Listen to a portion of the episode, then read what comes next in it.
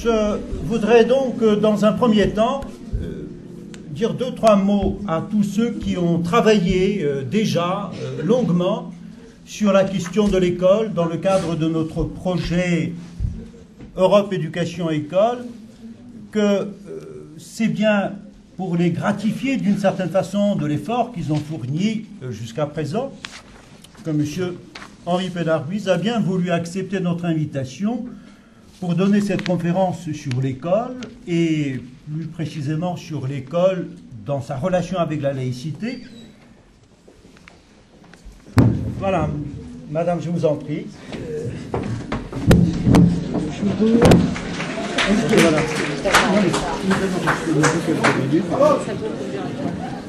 Bonjour Madame, venez donc, si vous voulez. On reste du tout, on de votre Et puis, il y a une place. Euh, je vais réserver.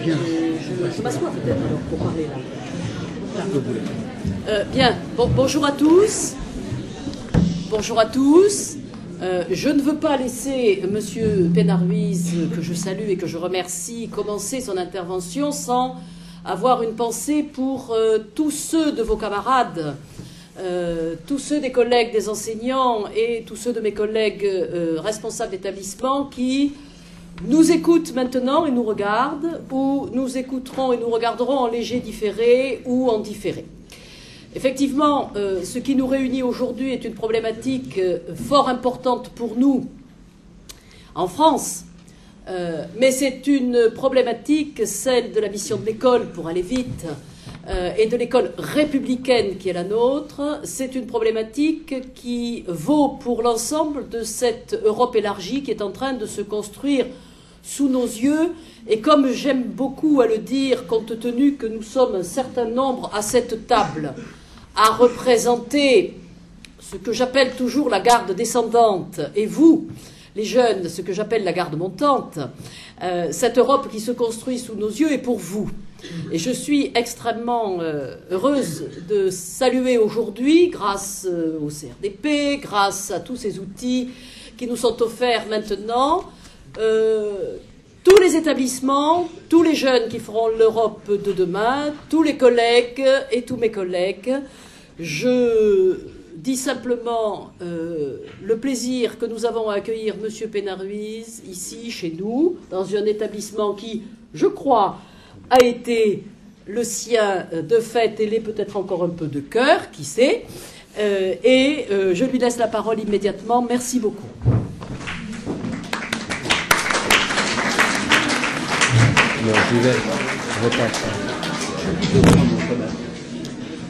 Je remercie vivement Madame Zanaret de bien vouloir nous accueillir dans cette salle de conférence pour notre réunion de cet après-midi. En quelques mots d'abord, je voudrais vous euh, rappeler, pour ceux qui ne le savent pas, que M. Henri Pénaruiz est maître de conférence à l'Institut d'études politiques de Paris. Il enseigne en classe préparatoire au lycée Fénelon à Paris. Il a enseigné pendant une vingtaine d'années au lycée de Sèvres. C'est vous dire euh, la proximité très forte qu'il a avec notre, établissement. Je le remercie donc d'avoir voulu, malgré son agenda très chargé, accepter cette invitation parce que je sais à quel point il se sent proche de ces euh, caractéristiques euh, propres au lycée de Sèvres qui s'appellent pour certains la rigueur, pour d'autres l'inventivité, ou les deux à la fois. Il a fortement contribué à cet esprit, si je puis dire, du lycée de Sèvres. Je suis tout particulièrement euh, content de vous recommander un certain nombre de ces publications qu'il a euh, mis à notre disposition ces deux ou trois dernières années un très très beau livre sur Dieu et Marianne qui présente une réflexion euh, fondamentale ou sur le fondement de la laïcité, un très beau livre sur la question de savoir ce que c'est que la laïcité, publié aux éditions Gallimard, enfin un choix de texte tout à fait remarquable, emprunté à la tradition philosophique et religieuse sur le thème même de la laïcité. Vous trouverez quelques extraits de ces ouvrages sur notre site internet. Et n'oubliez pas, pour ceux qui font de la philosophie, le merveilleux livre consacré aux légendes philosophiques, intitulé Le roman du monde aux éditions Flammarion. Je termine en disant un euh, mot tout particulier à ceux de nos collègues qui, en Lituanie, en particulier à Vilnius et à Alitus, en Hongrie, à Kaposvar, en Slovaquie, à Banska Bystrica en particulier, mais également en République tchèque, à Brno et à Varsovie, ont mobilisé leur euh, enthousiasme ces derniers jours pour assister à notre conférence et participer très directement aussi à un certain nombre de réflexions. Vous les retrouverez par la suite, éventuellement sur notre forum et sur le chat qui est en train d'être suivi de près. Je remercie également les services de coopération et d'action culturelle français à l'étranger qui nous ont permis d'organiser cette euh, réunion avec nos collègues de l'Europe euh, qui sera bientôt élargie. Voilà, je vous souhaite à tous une bonne après-midi. Je donne la parole à Henri Pénard-Ruiz pour nous parler de l'école et de la laïcité. Bien. D'abord, un grand merci à Madame la proviseure à Ceslas Miskalewski et à tous les organisateurs de cet euh, après-midi. Je ne reviens pas ici sans une certaine émotion. J'ai enseigné effectivement 20 années durant, ce qui est d'ailleurs mon poste le plus continu en tant qu'enseignant. J'ai enseigné en terminale, en Hippocagne et en Cagne, au lycée de Sèvres. Donc ce n'est pas sans une certaine émotion que je retrouve ces lieux. Qu'est-ce que l'école Qu'est-ce que la laïcité? Voilà deux questions auxquelles je voudrais essayer de répondre modestement, simplement, mais en essayant de dégager le sens et la valeur de ces deux notions dans un monde qui, il faut bien le dire, aurait de quoi nous désespérer, vu le retour des guerres, des fanatismes politico-religieux, des affrontements au nom des identités collectives, un monde qui aurait de quoi nous désespérer si nous ne disposions pas d'un certain nombre de principes et de valeurs. C'est ces principes et ces valeurs que je voudrais essayer de rappeler. Vous êtes dans un lieu qui s'appelle globalement l'école, et je dirais l'école avec un grand E. Je ne désignerai pas telle ou telle école, mais l'école comme institution. Quel est le sens de ce lieu qui vous accueille, sans distinction de sexe, sans distinction d'origine, sans distinction de religion, sans distinction de couleur de peau? C'est le sens d'une grande et belle institution républicaine. Jacques Muglioni, lorsqu'il définissait l'école, disait la chose suivante, et elle est fort simple. Qu'est-ce que l'école? C'est le lieu où l'on apprend ce que l'on ignore pour pouvoir, le moment venu, se passer de maître. Le lieu où l'on apprend ce que l'on ignore pour pouvoir, le moment venu, se passer de maître. Le mot maître, vous le devinez, a un double sens. Ça peut être le maître d'école, qu'il soit professeur ou instituteur. En, latin, on disait magister. Ça peut être aussi le maître du monde, c'est-à-dire l'homme qui en domine un autre, le dominus, disait-on en latin. Or, si nous devons conquérir la liberté en tant qu'hommes, nous devons effectivement apprendre à nous passer des deux types de maîtres. Apprendre à nous passer du magistère, nous sommes, nous, des maîtres, modestement, mais voyez, en tant que professeur de philosophie, comme mon ami Ceslas, j'estime que j'ai parti gagné lorsqu'un élève se lève dans ma classe et tient un raisonnement qui réfute ce que je viens de dire et est capable de me réfuter. Je n'en prends pas ombrage, bien au contraire. Je me dis, voilà quelqu'un qui pense par lui-même. Il est désormais mûr pour sa liberté d'homme et de citoyen.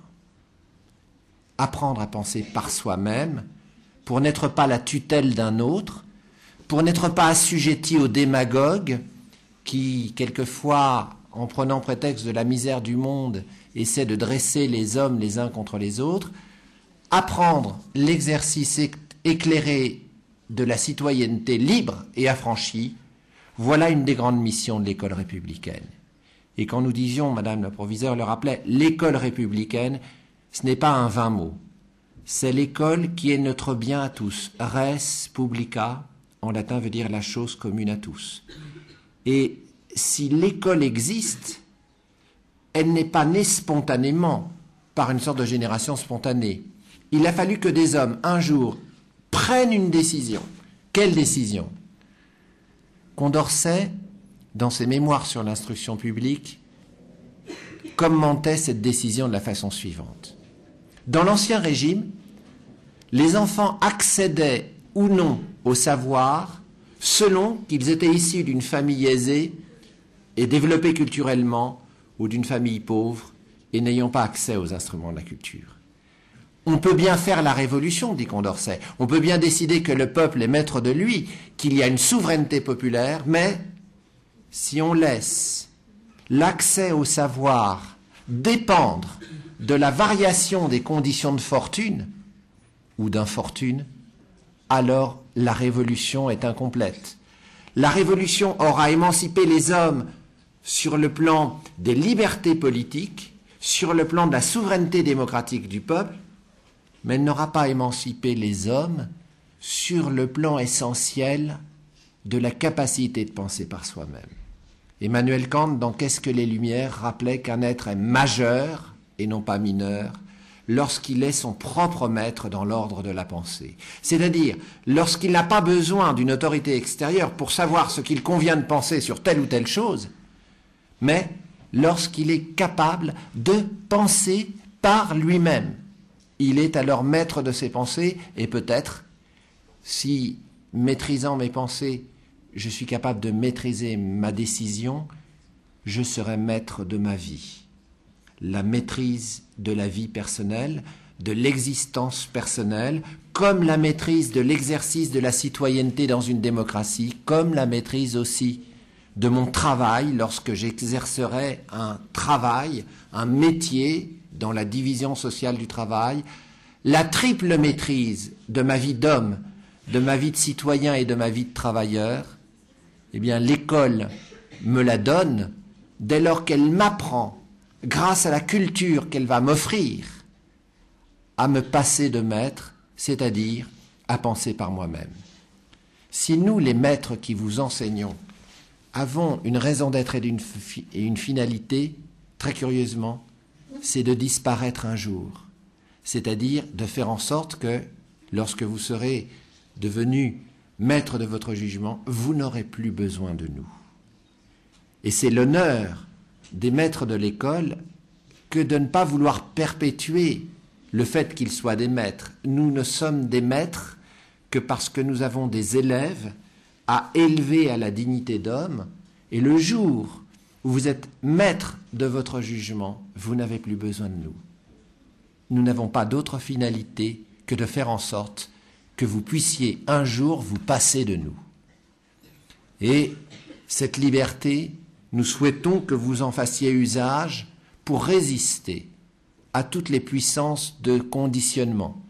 Et l'on sait qu'aujourd'hui, avec le développement des médias, de la puissance de l'image, de la puissance de l'émotion qui court-circuite la pensée, il est nécessaire d'avoir en soi une liberté de pensée, et je crois que l'honneur de l'école de la République, de l'école que la République s'est donnée à elle-même pour enseigner à tous ses enfants, si bien que tous les élèves de la République sont les enfants de la République à travers cette école, qui est l'école de tous, ce n'est pas l'école des catholiques, des juifs, des athées, des, bouddhistes ou des musulmans, non.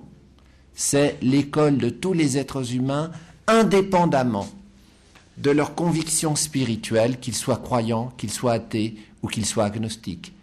Et c'est cette école universelle dont les murs nus vous accueillent. Pourquoi sont-ils nus? Parce que s'il y avait un emblème religieux, ceux d'entre vous qui ne croient pas en Dieu se sentiraient victimes d'une discrimination. La neutralité du lieu scolaire, c'est la condition pour que tous les élèves qui sont accueillis par ce lieu se sentent chez eux, sans discrimination. Ce n'est pas une volonté de faire la guerre à la religion, de lutter contre les appartenances. C'est simplement une volonté dans un lieu, un lieu unique peut-être dans notre société, de mettre en avant, de promouvoir ce qui est commun à tous les hommes. Et j'en viens à ce deuxième thème, le thème de la laïcité. J'ai essayé de définir à grands traits l'école. Je me résume, l'école, c'est le lieu où l'on apprend ce que l'on ignore pour pouvoir, le moment venu, se passer de maître. Et cette école, elle permet de faire des citoyens libres, des travailleurs autonomes, des hommes aussi libres qu'il est possible de l'être. Triple finalité de l'école de la République.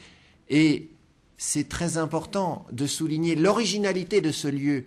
Quand vous entrez dans un supermarché, dans un magasin, on cherche à vous conditionner pour que vous achetiez ceci ou cela. Quand vous entrez dans l'école de la République, on ne cherche pas à vous conditionner.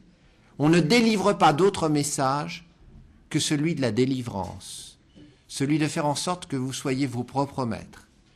Et c'est cette école qu'il a fallu un jour instituer, comme le disait Condorcet, la République décide que désormais l'accès au savoir ne dépendra plus de la condition de fortune ou des inégalités sociales. Elle crée, elle institue, le mot institution est fort en ce sens, elle crée, elle institue l'école de la République afin que tous les enfants, sans distinction d'origine, puissent s'élever au savoir. Désormais, que l'on naisse fils de familles privilégiées sous le rapport de l'argent ou sous le rapport de la culture, ou fils de familles non privilégiées sous ce double rapport, on a la chance, grâce à l'école de la République, de devenir tout ce qu'on peut être, tout ce que virtuellement on peut être. Bien entendu, il ne faut pas rêver. Ce n'est pas d'un goût de baguette magique que l'école va supprimer les inégalités qui existent en dehors d'elle. Il est clair que si un enfant qui rentre chez lui dispose d'une bibliothèque fournie et de parents qui sont capables de l'aider dans ses devoirs, il aura davantage de possibilités euh, euh, de réussir qu'un enfant qui n'aurait rien de tout cela chez lui. Mais il reste que l'école, pour ce qui dépend d'elle, fait tout ce qu'elle peut pour faire advenir l'égalité des chances. L'égalité des chances dépend de l'école, elle dépend aussi de, la société. Si quelquefois la société est injuste et inégale, il ne faut pas en faire le reproche à l'école, car l'école, pour sa part, fait tout ce qu'elle peut. C'est ça, c'est cette école-là dont il faut saisir le sens et mesurer toute la valeur cette école qui est ouverte à tous, je le disais, qui ne fait pas de distinction, qui n'enseigne pas une option spirituelle particulière, qui n'impose pas un catéchisme, qui ne lutte pas contre la religion, mais qui ne favorise pas non plus la religion. Il y a des athées, des croyants et des agnostiques sans doute parmi vous. Eh bien, si l'une des options spirituelles dans laquelle se reconnaissent certains d'entre vous était privilégiée par l'école de tous, les autres éprouveraient ceci comme une injustice, et ils auraient effectivement raison, ce qui nous fait découvrir aussi une caractéristique essentielle de l'école de la République, c'est qu'elle est ouverte à l'universel. Ce que j'apprends au CDI, en bibliothèque, dans la salle de classe, la culture qui m'est dispensée chaque jour par les maîtres d'école, cela va former mon être. Et Donner la culture, ce n'est pas seulement donner un bien, c'est donner quasiment de l'être. Comme le disait Spinoza, un philosophe qui augmente sa puissance, un homme qui augmente sa puissance de comprendre, augmente sa puissance d'agir. Et un homme qui augmente sa puissance d'agir augmente son être, car ma puissance d'agir va enrichir mon être et augmenter grâce à l'école sa puissance de comprendre, croyez-le bien, c'est augmenter son être. Vous serez riche un jour de cette culture qui vous fut donnée et qui a forgé en vous la capacité de comprendre et d'agir sur le monde en toute liberté. Alors, pourquoi cette école que je viens d'essayer de décrire dans toute la force de son idéal, pourquoi cette école doit-elle être laïque? Je vais essayer maintenant de répondre dans un deuxième temps à cette question. Le mot laïque vient d'un mot grec, laos, qui veut dire unité d'une population. Par exemple, je dirais qu'aujourd'hui, il y a une belle population réunie dans cette salle de classe, et vous êtes le Laos. Je suis parti du Laos. Nous sommes le Laos, c'est-à-dire nous sommes l'unité d'une population. Il y a deux mots en grec, Laos pour dire unité d'une population, et Demos, qui a donné démocratie, qui désigne le peuple, mais en tant que communauté des citoyens. D'ailleurs, à Athènes, ceux qui ont des souvenirs d'histoire savent très bien qu'à Athènes, le, le démos, c'est-à-dire la communauté des citoyens, était assez réduit, puisque c'était la démocratie, pouvoir du peuple, mais le peuple ne concernait que les hommes, donc les femmes n'étaient pas citoyennes, les esclaves n'étaient pas citoyens, et les métèques, c'est-à-dire les étrangers, n'étaient pas citoyens. Cette triple exclusion définissait de façon assez restrictive le champ, le champ d'application de la citoyenneté. Alors, laissons pour l'instant la distinction Laos-Demos. Nous sommes le Laos, c'est-à-dire nous sommes l'unité d'une population. Et Laos a donné laïkos, c'est-à-dire le simple membre d'une population. Vous, moi, n'importe qui parmi nous. Dire que quelqu'un est un simple laïc, c'est dire qu'il n'a aucun privilège, il est un homme parmi les autres. Et on a forgé, par opposition au terme laïque, le terme clair, qui désigne celui qui est porteur d'un message religieux et qui entend, si vous voulez, exercer une autorité dans le cadre d'une communauté de croyants. Alors, faisons tout de suite une remarque. Claire, comme vous le savez, a donné clérical et cléricalisme. Euh, quand des clercs au sein d'une communauté de religieux, par exemple des prêtres au sein d'une communauté catholique, entendent administrer les choses de la foi à l'intérieur de la communauté des croyants. Cela ne pose aucun problème. Personne ne peut s'en offusquer.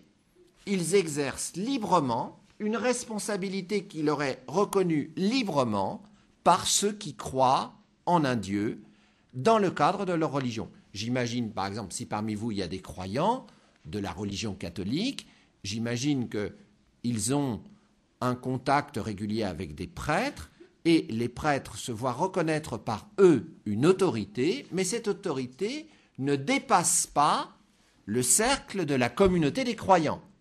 C'est-à-dire que ces prêtres n'ont pas d'autorité pour des incroyants. Pourquoi voudriez-vous que des prêtres qui administrent la foi pour ceux qui croient dans la religion A, ou B, ou C, aient une autorité sur des gens qui ne croient pas dans cette religion A Donc, il est clair que, ici, il faut mettre en place un vocabulaire. Le laïc, au sens le plus étymologique du terme, c'est le membre du peuple que rien ne distingue. Alors, pour exposer le principe de laïcité aussi clairement et aussi pédagogiquement que possible, je voudrais simplement vous euh, demander euh, de me suivre dans une sorte de petite fiction. Nous sommes le peuple, le Laos, et nous nous réunissons pour débattre sur les conditions dans lesquelles nous allons pouvoir effectivement vivre ensemble. Débat, et la première question qui se pose, c'est de savoir quelle loi devons-nous faire pour organiser nos rapports. Or, il se trouve qu'il y a parmi nous trois groupes.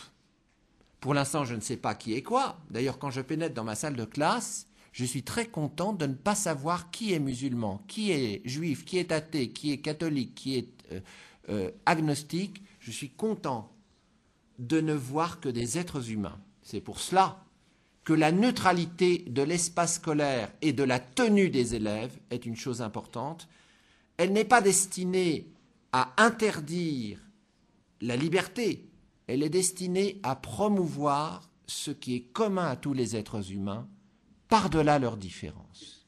C'est cela qu'il faut il faut se souvenir de cela, que lorsqu'on vient à l'école, on ne vient pas pour y manifester quelque chose de particulier, on y vient pour apprendre, pour s'emparer de la culture universelle, pour vivre au quotidien l'égalité de principe de tous les êtres humains, filles, garçons confondus, mêlés, sans aucune distinction sexiste, sans aucune distinction des croyants par rapport aux incroyants, parce que d'abord on ne sait pas qui est croyant, qui est incroyant, qui a telle religion, qui n'en a pas. Moi, je n'ai jamais su euh, dans les longues années où j'ai enseigné, je n'ai jamais su quelles étaient les croyances de mes élèves, sauf quand ils venaient me les, me les dire.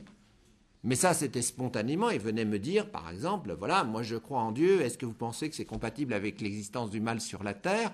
Bon, je, disais, écoutez, ça dépend de la façon dont vous concevez Dieu, et bon, mais à part les moments où mes élèves venaient discuter avec moi à la fin des cours de philo, je ne, et, me dire ce qu'ils croyaient, je ne connaissais pas leurs croyances et j'ajouterais une chose, je n'avais pas à les connaître, parce que je considère que c'était leur affaire privée.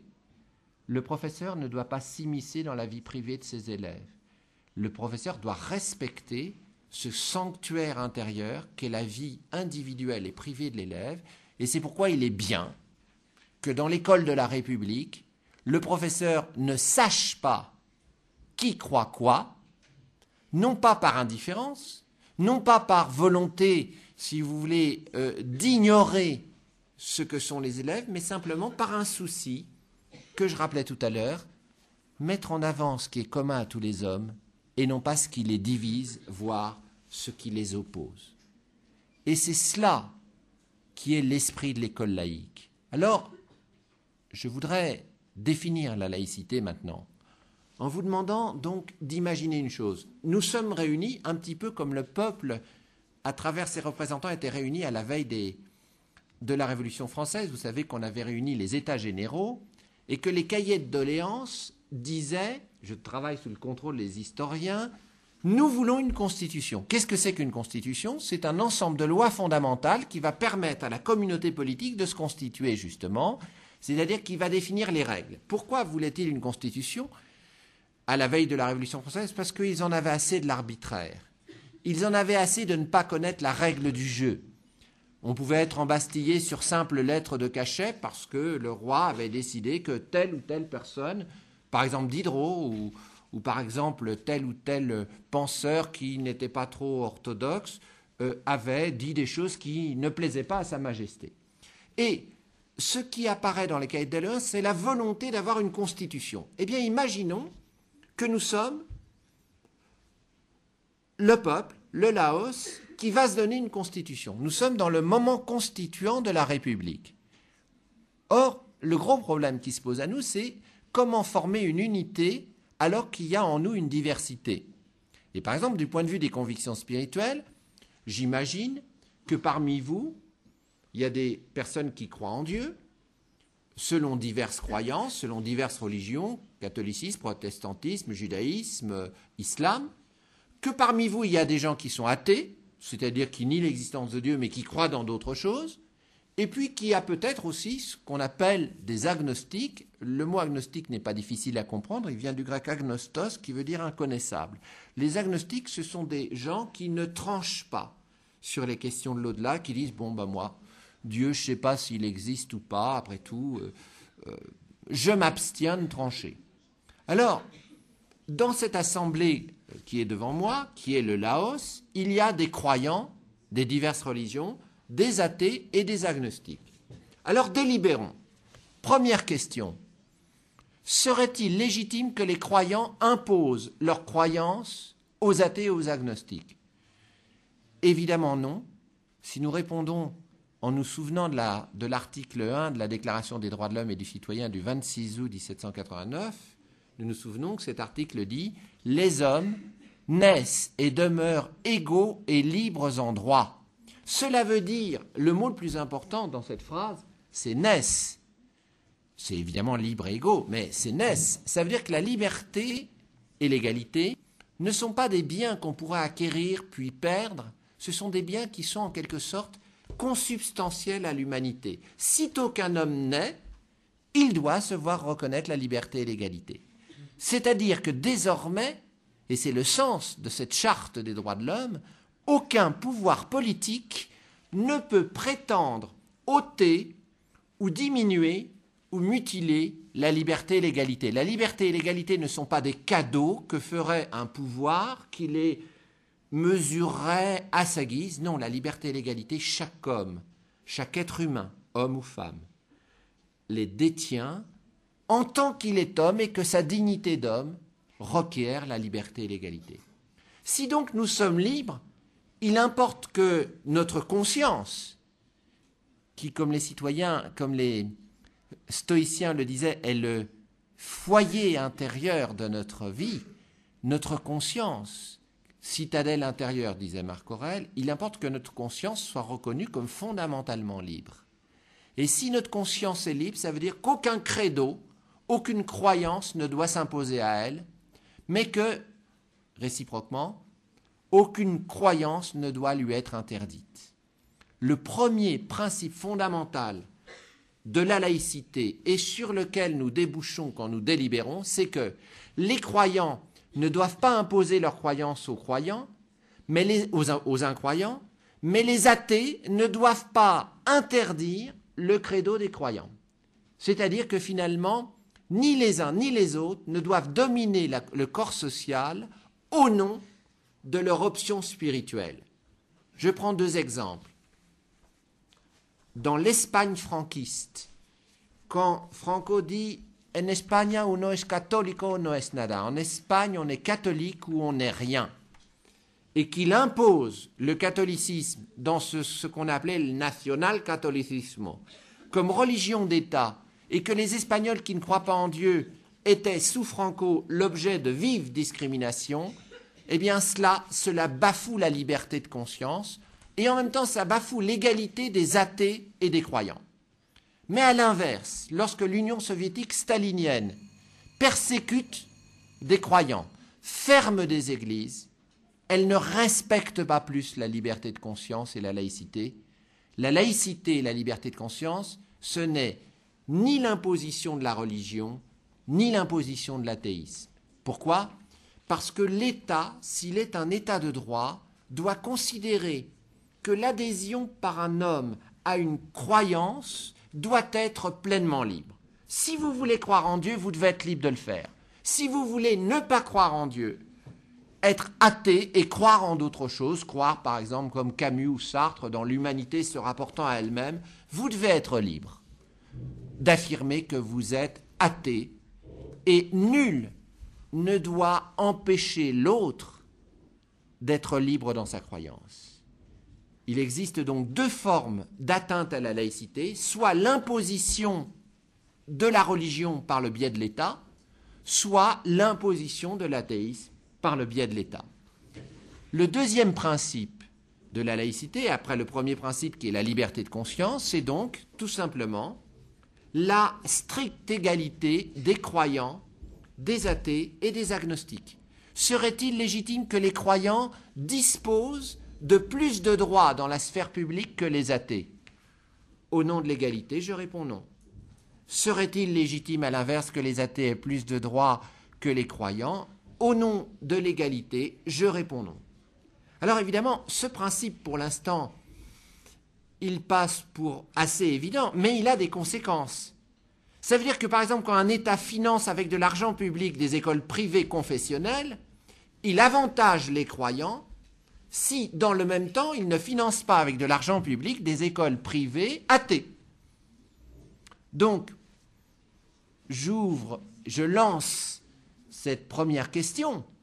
Est-il légitime dans un État laïque de financer avec de l'argent public des écoles qui sont assujetties à un message religieux particulier? C'est une question, vous devinez la réponse que je serais tenté de lui apporter, mais pour l'instant, restons au niveau des principes. Liberté de conscience, égalité de tous, quelle que soit leur option spirituelle, égalité des athées, des croyants et des agnostiques. Et enfin, troisième principe fondamental pour définir la laïcité, nous allons nous poser la question quel est le rôle de la loi commune à tous? En effet, nous sommes le peuple, nous délibérons, et nous, allons nous dire, est-ce que la loi doit avantager certains d'entre nous, les croyants, les athées ou les agnostiques? En raison du principe d'égalité, nous avons répondu non. La loi ne doit viser que ce qui est d'intérêt commun. Par exemple, il est d'intérêt commun que l'État organise des écoles publiques dans lesquelles on va instruire les enfants de ce qu'ils ignorent, dans lesquels on va enseigner l'histoire, la géographie, les mathématiques, les langues vivantes. C'est-à-dire que le savoir par son universalité même, est d'intérêt commun. L'au-bout à 100 degrés, sauf erreur de ma part, c'est une connaissance qui est universelle, qui ne dépend pas d'une croyance particulière. En revanche, est-ce que les croyances peuvent être enseignées au même titre que les savoirs universels? À mes yeux, non. Parce qu'une croyance est particulière. Alors, certains d'entre vous croient en Dieu, d'autres ne croient pas en Dieu. Est-ce qu'on doit enseigner plus une croyance que l'athéisme? La réponse de la laïcité est évidemment négative. Non pas par hostilité à la religion, ce serait le plus gros contresens que d'imaginer que la laïcité est l'ennemi des religions. La laïcité n'est pas l'ennemi des religions. La laïcité, c'est simplement le souci de promouvoir ce qui est commun à tous les hommes et non pas ce qui est particulier à certains. Donc je me résume, et j'en aurais fini avec ma définition de la laïcité. Qu'est-ce que la laïcité? C'est l'union, c'est le principe d'union de tout le peuple sur la base de la liberté de conscience, de l'égalité de tous et de l'universalité de la loi, la loi n'ayant pas d'autre but que de promouvoir ce qui est commun à tous. Et vous voyez que c'est un idéal qui est en même temps un idéal de concorde, puisque ces trois valeurs, finalement, tous les êtres humains, quelles que soient leurs croyances ou leurs convictions, ont intérêt à y adhérer. Que je sois croyant ou athée, j'aurais envie de vivre dans un pays qui reconnaît la liberté de conscience, l'égalité des hommes et qui euh, affecte la loi commune à l'intérêt commun à tous. Donc, vous le voyez, on saisit ici le principe qui fait de la laïcité ce que j'appellerais un idéal de concorde. Dans l'école laïque, nous nous réunissons tous. Certes, nous avons nos croyances particulières qui doivent demeurer dans notre sphère privée, mais le fait que, par exemple, un croyant soit appelé à avoir une certaine retenue dans un espace qui est commun à tous, ce n'est pas du tout une privation de liberté, c'est simplement une école de la distance. Il faut que chacun apprenne à vivre ses propres convictions avec assez de distance pour être tolérant à l'égard d'autrui, pour être ouvert à l'égard de la personne qui n'a pas cette croyance. Or, évidemment, et on touche là des questions brûlantes, la fameuse question du port des signes religieux dans l'espace scolaire, pourquoi vaut-il mieux, dans l'espace scolaire, recommander aux élèves la discrétion quant à leurs convictions religieuses Eh bien, pas du tout pour réprimer, mais surtout pour promouvoir ce qui est commun à tous. C'est-à-dire que vous ne venez pas à l'école pour manifester ce que vous êtes ou ce que vous croyez être, vous venez à l'école dans une attitude de construction, d'ouverture, pour devenir tout ce que vous pouvez être. Car évidemment, l'identité d'un homme n'est jamais close, n'est jamais définitivement arrêtée euh, une fois pour toutes.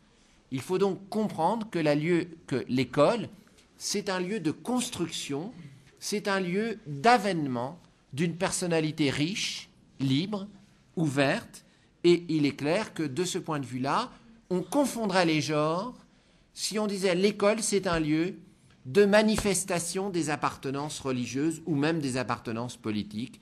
Non, ce n'est pas un lieu de manifestation d'appartenance, c'est un lieu de construction de soi, d'ouverture à la culture universelle. Voilà, si vous voulez, comment je définirais la laïcité. La laïcité, c'est un principe d'union de tout le peuple, le Laos, sur la base de la liberté de conscience, de l'égalité de tous, sans distinction d'options spirituelles, et d'universalité de la loi commune que tous vont se donner pour vivre ensemble.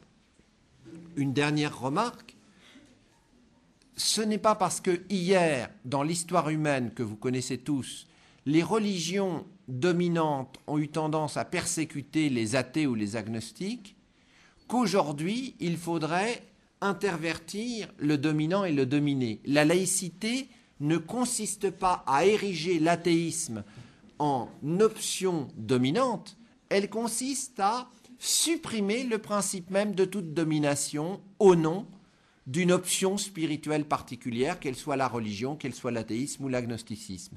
C'est pourquoi je vais soutenir un paradoxe, voyez-vous, malgré les préjugés que quelques-uns quelquefois entretiennent sur la notion de laïcité. Le paradoxe, voyez-vous, c'est que c'est dans un pays laïque que les religions sont les plus libres de se développer. Mais à la condition, bien entendu, qu'elles respectent la neutralité de l'espace public, qu'elles respectent la neutralité du cadre de leur propre accomplissement et de leur propre manifestation. Autrement dit, prenez un pays laïque, les religions sont libres de s'exprimer, mais elles doivent respecter la sphère publique. Prenez un pays avec une religion obligatoire, hélas, on a vu le cas limite avec les talibans en Afghanistan, qui imposaient comme loi politique la loi religieuse.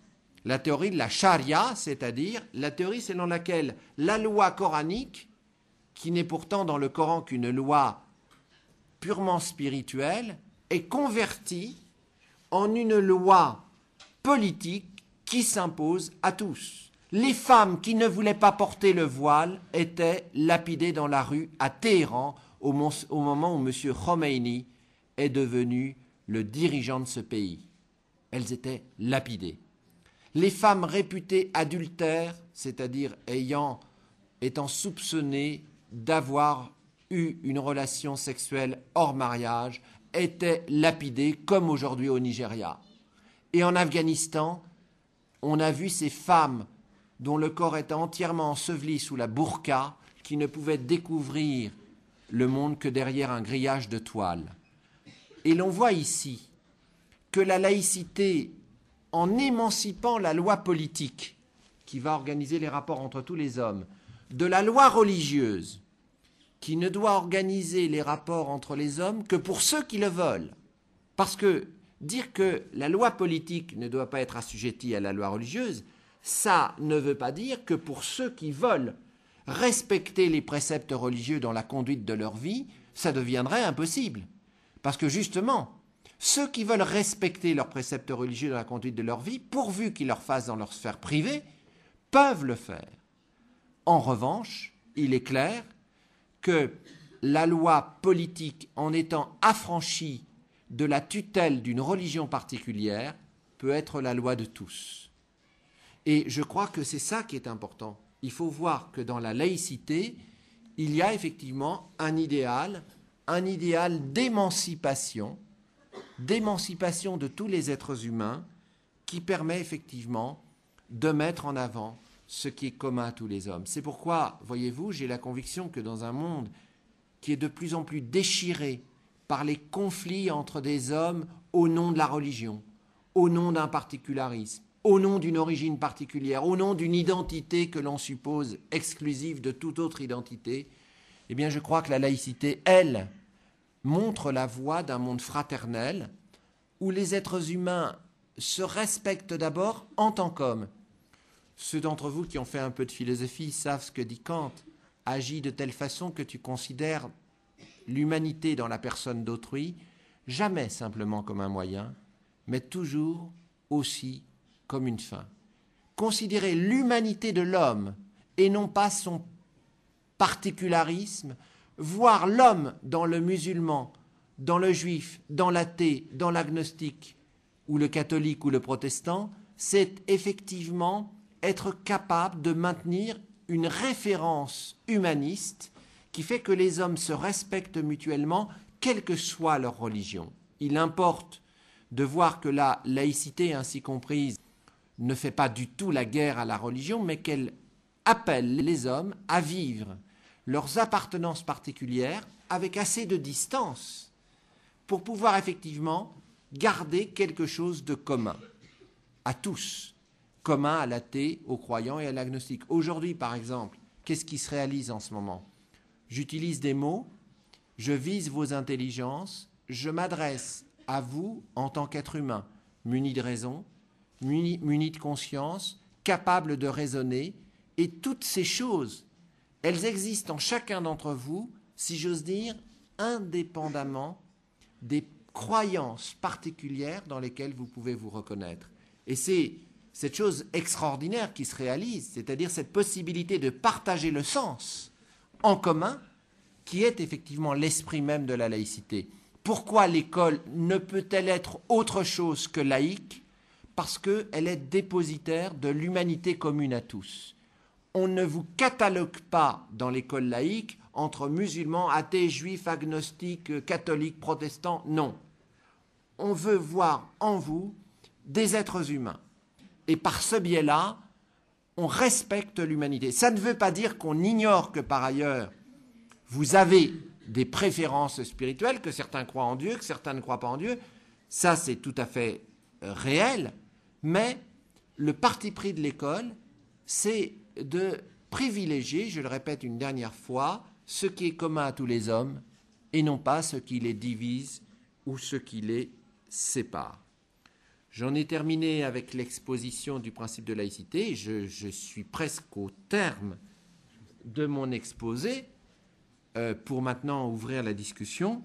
Quelques mots de conclusion. Cette fois-ci, c'est le membre de la commission Stasi qui va parler. Nous avons été saisis, une vingtaine de personnalités ont été constituées en commission d'application du principe de laïcité par le président de la République, et la question nous a été posée de savoir ce qu'il convenait de faire pour réaffirmer cette grande et belle valeur qu'est la laïcité républicaine que je viens d'essayer de rappeler. Nous avons proposé, nous avons fait 26 propositions au président de la République. Pour l'instant, le gouvernement n'en a retenu qu'une, à savoir réaffirmer la neutralité du lieu scolaire, c'est-à-dire réaffirmer que dans l'école, les manifestations d'appartenance religieuse n'ont pas leur place. Ça ne veut pas dire que l'expression discrète d'une foi par un médaillon de la Vierge ou d'une petite croix sur le chandail soit interdit. Non. Mais cela veut dire que l'école n'est pas un lieu de manifestation d'appartenance. Pourquoi? Parce que si on reconnaît aux uns la manifestation de l'appartenance, il faut la reconnaître aux autres. Et on a déjà vu dans certains lycées des conflits surgir entre des élèves de confessions différentes. Alors il faut poser la question, est-ce que le rôle d'un lycée, d'un collège, d'une école, c'est d'importer la guerre des dieux qui sévit, hélas à nouveau aujourd'hui, entre certaines composantes de la population? Est-ce que le rôle d'un lycée, c'est d'accepter que des conflits euh, qui existent dans la société civile entre les hommes en fonction de leur religion pénètrent dans l'école Ma conviction, mais évidemment je le soumets à votre jugement, ça fera l'objet sans doute d'une discussion, c'est que ce n'est pas possible.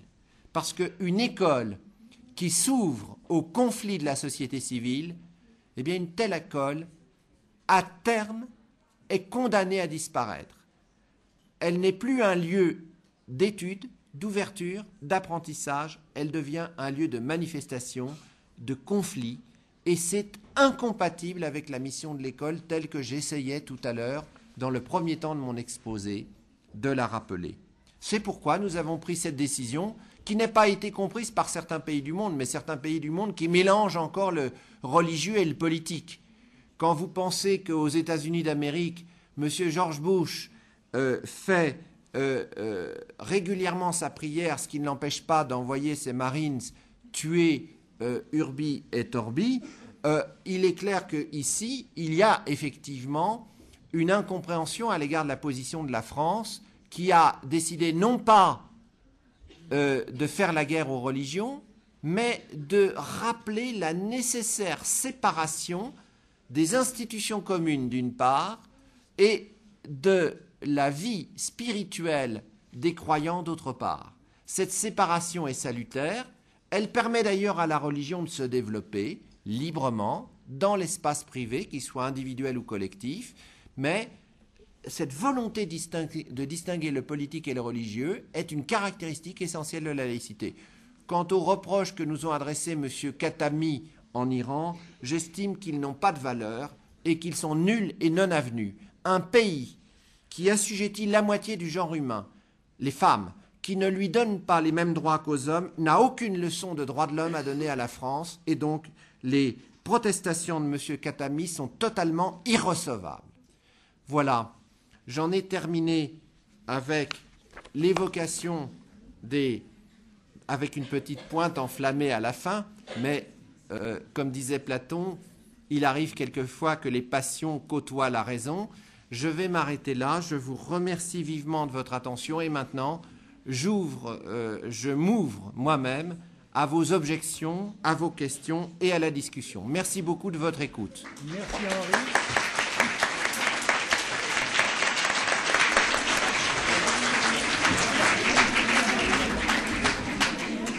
Je te remercie Henri pour cet exposé particulièrement euh, clair et net sur les principes de l'école et de la laïcité.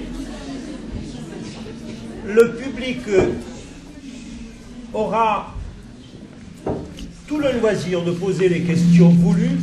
Je rappelle que nous attendons également des correspondants de l'étranger qui peuvent nous poser leurs questions par euh, intermédiaire d'un chat et d'un forum qu'ils peuvent consulter sur notre site, mais j'adresse un mot d'excuse euh, tout particulier à nos amis de Sarcelles qui ont bien voulu s'associer à nous cet après-midi pour réfléchir sur les mêmes questions de l'école et de la laïcité. Je les prie de bien vouloir me pardonner euh, cet oubli euh, que je voudrais rattraper immédiatement. C'est donc à mon collègue Philippe Touché et à sa classe du lycée de Sarcelles que je voudrais donner la parole en tout premier lieu pour poser une première question à notre conférencier. J'appelle donc euh, maintenant le lycée de Sarcelles. Philippe Touché, est-ce que vous êtes prêt? Je vous donne la parole pour que vous puissiez formuler à la fois vos observations et vos questions. Nous vous écoutons. La parole est à vous.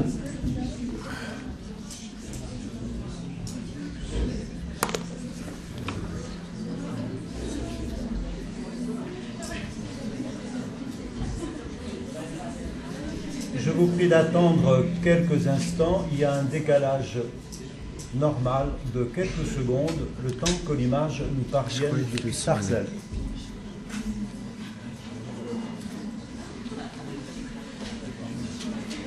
Nous sommes à votre écoute.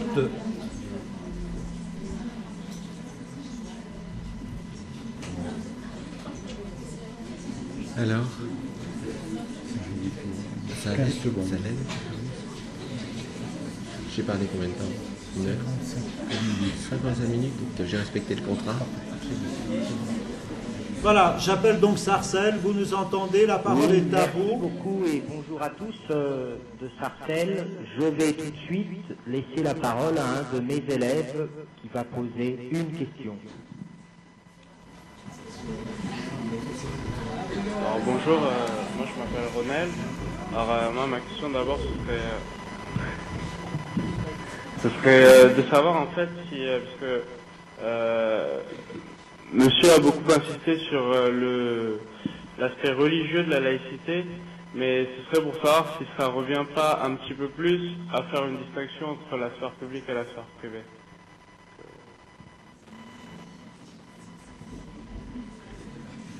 Merci. Est-ce que la question est claire? Je- La question est parfaitement claire et je crois que vous avez tout à fait raison de la poser parce que peut-être euh, n'ai-je pas suffisamment insisté dans mon exposé sur effectivement la distinction de la sphère publique et de la sphère privée. Je pensais l'avoir évoqué rapidement en disant par exemple que le fait que je crois en Dieu ou ne crois pas en Dieu, c'est mon affaire et que je n'ai pas de compte à rendre sur cette croyance auprès de mon voisin ou auprès d'une autorité extérieure. Alors, redéfinissons les choses. Un acte est privé quand il ne me concerne que moi ou mes proches, mais de façon volontaire. C'est-à-dire que effectivement, la sphère privée, c'est la sphère des actions qui n'engagent que moi-même. En revanche, la sphère publique, c'est la sphère de l'ensemble des actions qui mettent en jeu euh, autrui. Je donnerai un exemple qui va être tout à fait euh, simple. Si j'allume une cigarette dans un lieu euh, peu ventilé et où il y a des êtres humains qui vont être incommodés par mon, euh, mon tabac, cet acte est un acte public puisqu'il va avoir des conséquences pour autrui. Il est donc normal que la loi réglemente cet acte. En revanche, si étant tout seul dans euh, la rue et n'engageant que moi-même et ne ne commettant aucun, aucune violence à un fumeur passif, j'allume une cigarette, cet acte est un acte privé qui, pour l'heure, n'engage que moi-même. Et je crois qu'il est très important, c'est pour ça que la question que vous posez est très juste, il est très important de rappeler que dans une communauté de droit, il y a la sphère privée qui doit être indépendante de la sphère publique et la sphère publique qui est la sphère de ce qui est commun à tous les hommes. Alors la religion, par exemple, doit rester une affaire privée. Si je crois dans le Dieu A, je peux évidemment me réunir avec ceux qui croient aussi dans le Dieu A. Nous pouvons même former une association. Mais l'association que nous formerons sera une association de droit privé. Et si effectivement je veux pratiquer mon culte, je dois le faire dans mon espace privé, soit individuel, soit dans le cadre des libertés collectives d'association. Donc vous avez tout à fait raison, nous pourrions ajouter que la laïcité, c'est le fait de dire que la religion ou la conviction spirituelle est une affaire libre, mais qui doit se dérouler dans la sphère privée.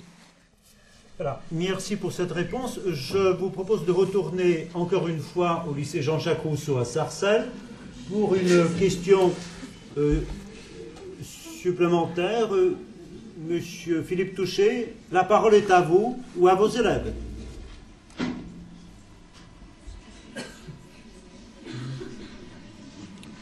La technique est un peu lente. Hein.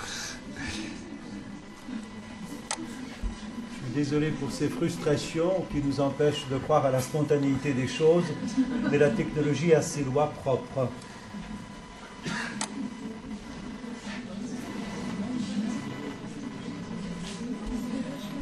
Mais c'est long. Comment ça se fait qu'il y a une... Ça devrait être instantané 15 secondes Mais quand ça devrait être instantané Presque. C'est encore la télévision, c'est Internet. C'est une diffusion sur Internet. Voilà, nous pensons que vous avez reçu notre message. La parole est à vous. Oui, merci. Euh, J'aurais personnellement une question à poser. Je voudrais que M.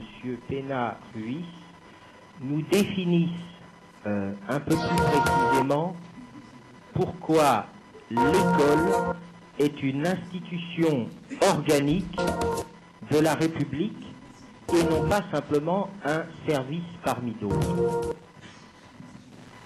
Merci Philippe. Euh, je vous redonnerai encore une troisième fois la parole dans un instant. Merci, chers collègues. Je suis très content que vous posiez cette question parce qu'on a eu trop tendance à justement définir l'école uniquement comme un service public. Or, je crois que l'école, c'est beaucoup plus qu'un service public. On ne va pas à l'école comme on va à la poste acheter un carnet de timbre ou comme on monte dans l'autobus. Pourquoi? Parce que d'abord, il y a une obligation scolaire. L'obligation scolaire assortie d'ailleurs de la gratuité, c'est ce qui permet à tous les enfants d'aller à l'école. Parce que si par exemple des parents voulaient faire travailler les enfants plutôt que les envoyer à l'école euh, pour gagner de l'argent, ils ne le pourraient pas. L'obligation scolaire donc relève de ce que j'appellerais le droit de l'enfant de recevoir une instruction. Donc, vous êtes ici, les élèves sont dans l'école, mais ils sont dans l'école qui est un lieu qui les accueille pour les instruire, et donc on ne peut pas comparer l'école avec un quelconque service public. Je suis libre d'aller à la poste ou de monter dans l'autobus. Je ne suis pas exactement libre d'aller à l'école. J'y vais pour m'instruire. Et donc, il n'est pas satisfaisant de définir les élèves comme de simples usagers d'un service public. Les élèves sont là dans ce que vous appelez très bien une institution organique de la République. Pourquoi organique? Être organique par référence à la notion d'organisme, ce qui joue une fonction vitale. Par exemple, le cœur, les poumons, le foie, l'intestin sont complémentaires dans l'organisme humain. Eh bien, on peut dire, par analogie, que l'école a une valeur organique dans la République parce que, comme le disait déjà Montesquieu, c'est toute la puissance de l'éducation qui fait la force de la République. Puisque la République ne recourt pas à la violence, à la contrainte, à la hiérarchie, elle recourt à la liberté, à la libre expression du suffrage des, citoyens, il faut bien qu'elle tienne sa force d'une institution qui va former des citoyens Et c'est ces citoyens qui seront formés par l'école de la République, qui seront formés comme dans une institution qui a une valeur organique pour la République, c'est-à-dire, je dirais même à la limite, en passant à la limite, que l'école ne peut pas se passer de la République. Parce que c'est l'école qui donne à la République les citoyens éclairés, et ce sont les citoyens éclairés qui donnent à la République toute sa force. Voilà la raison pour laquelle, me semble-t-il, euh, pour répondre à votre question, on peut dire que l'école est beaucoup plus qu'un service public, une institution organique de la République. Je me tourne de nouveau vers le lycée Jean-Jacques Rousseau à Sarcelles. Est-ce que la réponse qui vous a été communiquée vous satisfait? Avez-vous une autre question à poser éventuellement? La parole est à vous. 15 secondes, il faut attendre.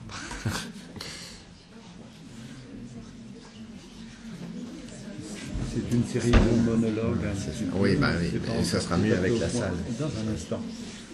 Et j'aurai ensuite des questions qui sont écrites.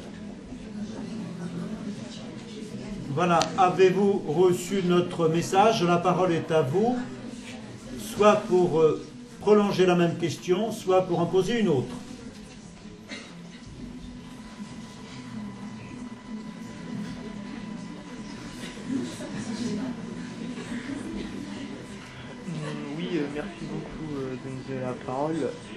Présente, je m'appelle euh, euh, Jamel.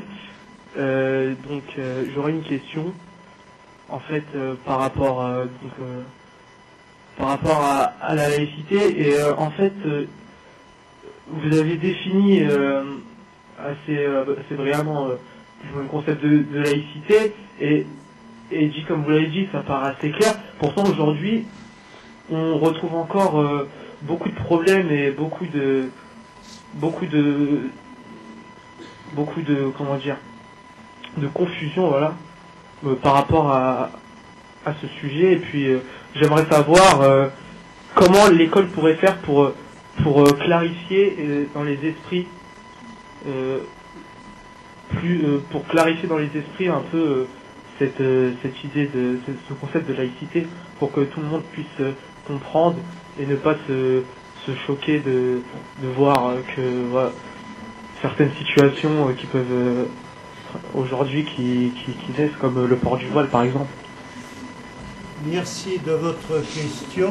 Euh, la réponse Très rapidement, vous avez raison de, de poser la question de savoir comment on pourrait mieux faire connaître la laïcité. D'abord, vous avez fort bien compris que la laïcité n'est pas hostile aux religions. Elle n'est d'ailleurs hostile à aucune religion. Le fait qu'aujourd'hui, un peu trop souvent, les journalistes aient focalisé la question du port du voile est trompeur. Il n'est pas question, je tiens à vous le dire, Jamel, il n'est pas question d'imposer à une religion des obligations qu'on n'imposerait pas aux autres religions. Il ne s'agit pas d'assurer, par exemple, l'avantage du christianisme sur l'islam.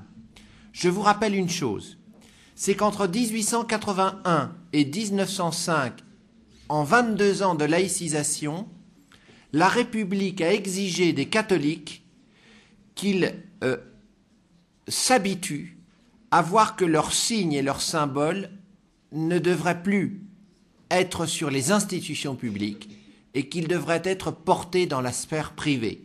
Je vous rappelle une chose, parce qu'on dit souvent aujourd'hui, à tort, que la laïcité euh, est, plus sévère avec l'islam qu'avec les autres religions, c'est faux. Simplement, c'est une question de décalage historique. En 20 ans de laïcisation entre 1881 et 1905, euh, tous les emblèmes catholiques qui étaient apposés sur les mairies, sur les palais de justice, dans les salles de classe, ont disparu. Pourquoi? Non pas pour faire la guerre au catholicisme, une fois de plus, mais pour dire la religion catholique est une option libre des citoyens qui croient dans cette religion. Elle doit, donc être redéfinie comme une affaire privée. Si aujourd'hui, dans une loi qui interdit les signes religieux ostensibles, c'est-à-dire démonstratifs, qui sont des manifestations. On interdit aussi bien le port du voile que le port de la kippa et le port d'une croix euh, sur, euh, par exemple, le vêtement d'un élève, il est clair que cette loi n'est pas tournée uniquement contre le port du voile. Le fait que déjà beaucoup d'élèves se conforment à la nécessité de ne pas arborer des grandes croix, comme par exemple les chrétiens au moment des journées mondiales de la jeunesse chrétienne, ou comme par exemple des juifs qui viendraient avec une kippa en classe, le fait que déjà chrétiens et juifs en général se conforment à la règle de la discrétion quant aux signes religieux, euh, ne doit pas nous tromper. La loi euh, applique les mêmes exigences de discrétion à toutes les religions. Et donc, euh, Jemel, je tiens à vous dire qu'il faut que vous sachiez que l'obligation aujourd'hui qui est imposée pour respecter la neutralité du lieu scolaire est une obligation qui fut imposée aux catholiques il y a à peu près un siècle, qui est maintenant à peu près respectée par eux, qui est imposée aux juifs qui ne doivent pas venir avec des kippas en classe, et qui doit s'imposer aussi aux musulmans. Il n'y a pas de raison de faire une exception pour une religion. Ce qui serait d'ailleurs une loi d'exception et une loi discriminatoire, ce serait d'accorder aux musulmans ce qu'on n'a pas accordé aux catholiques et aux juifs. Donc il faut que les choses soient claires. La laïcité n'est pas tournée contre une religion particulière. Et euh, vous devez bien comprendre cela. La laïcité n'est d'ailleurs tournée contre aucune religion. C'est le souci de maintenir certaines institutions publiques, certains lieux de la République à l'abri des manifestations d'appartenance qui souvent engendrent des conflits. Et je crois, pour répondre à la première partie de votre question, qu'il faudra effectivement que ces choses-là soient expliquées simplement, clairement, dans tous les lycées, pour que les élèves comprennent qu'il ne s'agit pas d'interdire pour le plaisir d'interdire, mais qu'il s'agit de poser une règle de vie commune. Et le grand, la grande valeur de l'école républicaine française, c'est justement que puisqu'elle accueille des enfants de toutes les origines, de toutes les confessions, eh bien, elle doit se donner une règle de vie pour les faire coexister. Parfait. Merci pour cette euh, mise au point. Euh, je remercie euh, le lycée Jean-Jacques Rousseau de Sarcelles pour sa première contribution. Je vous redonnerai la parole dans un instant. Actuellement, et avant de procéder à la première série de questions posées éventuellement sur le forum, je voudrais donner la parole à nos élèves du lycée de Sèvres qui sont sur le plateau. Si vous avez donc des questions, il y a un micro qui est à votre disposition au fond de la salle. Voilà une première question.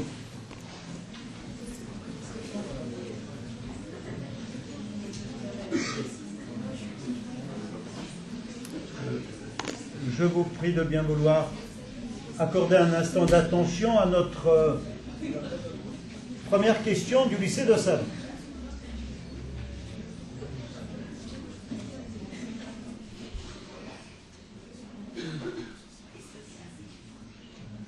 Nous avons un problème de son. Un instant, s'il vous plaît.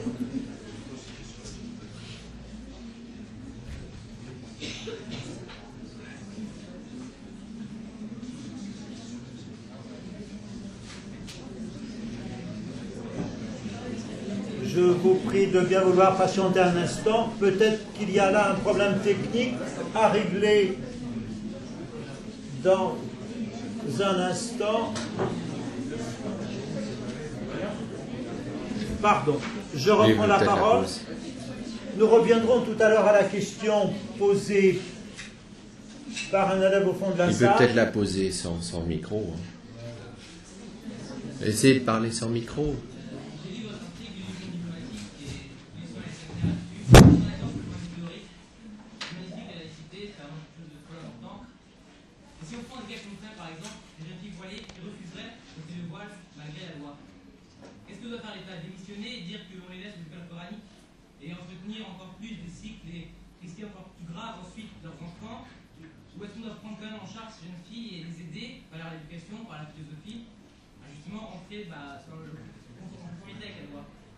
C'est pas dangereux de laisser des jeunes filles encore plus dans un laisser des imams dans les cités, des choses encore plus loin, aller plus loin dans l'extrémisme Est-ce que l'État ne démissionnerait pas-il de sa fonction première Bien. Je, j'ai parfaitement compris votre question et, et je vous remercie de la, de, la, de la poser parce que je crois que c'est une question qui est sur toutes les lèvres. Donc, euh, je ne sais pas comment vous appelez, mais je vous remercie de, de poser cette question. Ce que je voudrais dire, c'est la chose suivante, et je vous demande de me suivre dans ce raisonnement. L'État, vous me demandez, l'État ne démissionnerait-il pas s'il abandonnait ces jeunes filles à l'emprise des écoles coraniques? Vous avez bien fait de poser cette question. Mais je vous pose une contre-question. Est-ce que l'État ne démissionnerait pas s'il disait qu'il ne peut plus faire respecter aucune règle dans les écoles qu'il organise? C'est ça la question. Parce que, effectivement, au sein de la commission Stasi, nous avons été soumis à une sorte de chantage qui était à peu près le suivant. Ou bien vous acceptez nos exigences, ou bien vous vous rendez coupable de déscolarisation des jeunes filles. Or, nous refusons absolument cette alternative. Nous voulons à la fois scolariser les jeunes filles, mais vous m'accorderez qu'on ne peut pas scolariser des enfants à n'importe quelle condition. Si quelqu'un vient tout nu à l'école, est-ce qu'on va lui dire on ne peut pas vous admettre parce que la décence est respectée? Non, il faut des règles.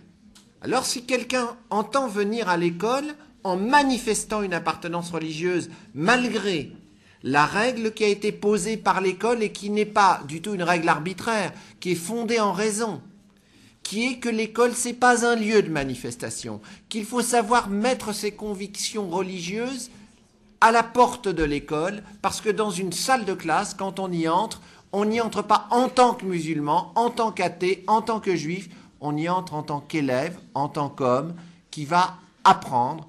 Et donc il est important d'éviter que dans un lieu, ce soit l'appartenance qui soit mise en avant. Parce que si vous acceptez pour une jeune fille cela, vous devez l'accepter pour les autres.